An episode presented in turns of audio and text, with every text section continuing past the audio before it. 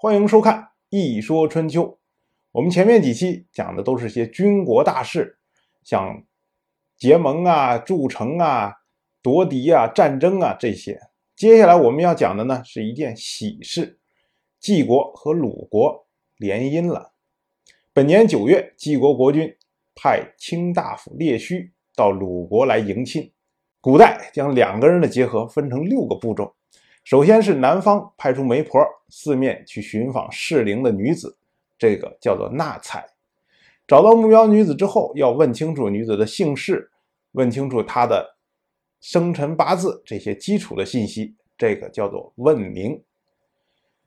拿到女子的姓氏，到祖庙里面去进行占卜，看看两个人的结合是吉是凶。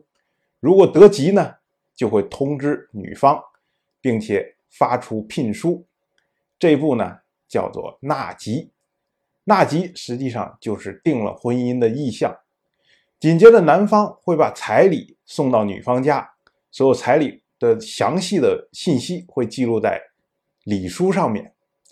那么这一步呢叫做纳征，然后男方会告知女方婚期是什么时候，这个叫做请期。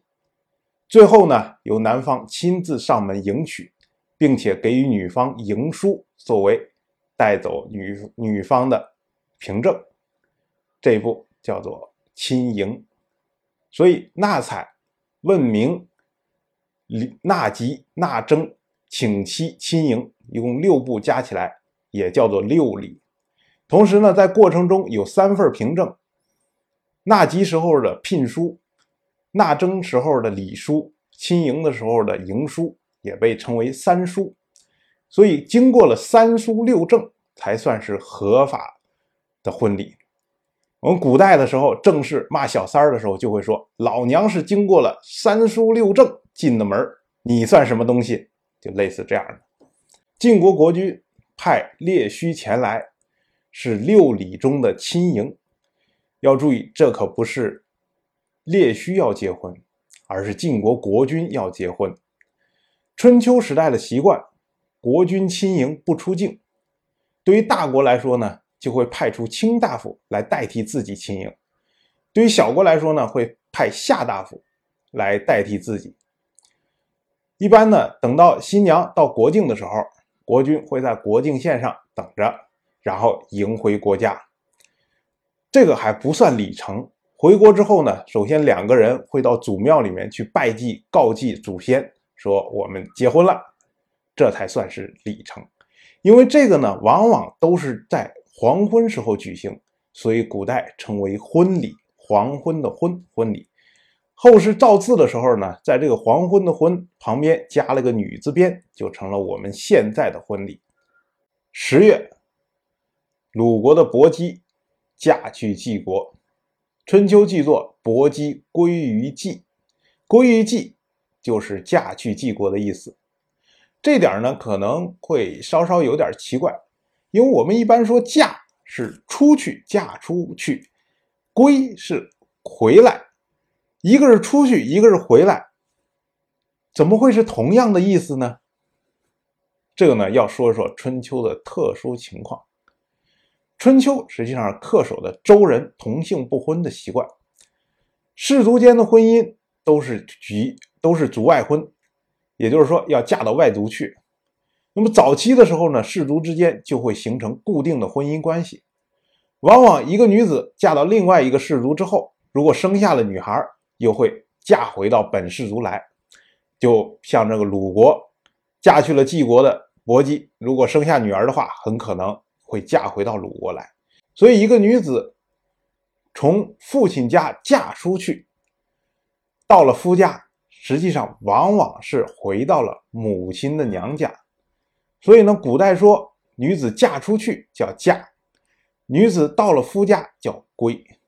但是这种情况呢，到了战国时期就慢慢就不再存在了，因为战国以后呢就不存在同姓不婚的问题。而且呢，氏族也都被消灭掉了，所以也不存在固定的氏族婚姻关系。所以慢慢这个“归”这个字就不再用了。我们现在再说的时候，都是说的是嫁。这边伯姬出嫁，那边鲁姑息也没闲着，他趁机就要求这位来迎娶薄姬的列须，让他帮忙调停鲁国和莒国的关系。这个事儿吧，也是和另外一桩的婚姻有关。莒国是鲁国的一个邻国，他和鲁国的另外一个邻国相国结亲。莒国的国君娶了相国的相姜为妻，但是相姜呢，在莒国待得很不习惯，于是就私自回到了相国。莒国知道之后大怒，率兵攻入相国，并最终吞并了相国，将相姜抢回了国都。这个事儿本来跟鲁国没有什么太大的关系，但是恰恰。莒国和相国都是鲁国的邻国，而莒国吞并相国的时候，正是鲁国吞并齐国的前夜。这一下引起了鲁国的戒备，于是两国之间的关系立即变得紧张。列须答应了鲁姑息的请求，他在密地和莒国的国君举行盟誓，调停鲁国和莒国的关系。本年十二月十五，鲁国夫人钟子，也就是十二任国君鲁福皇的妻正妻，当代国君鲁姑息的嫡母，当代太子鲁允的母亲去世了。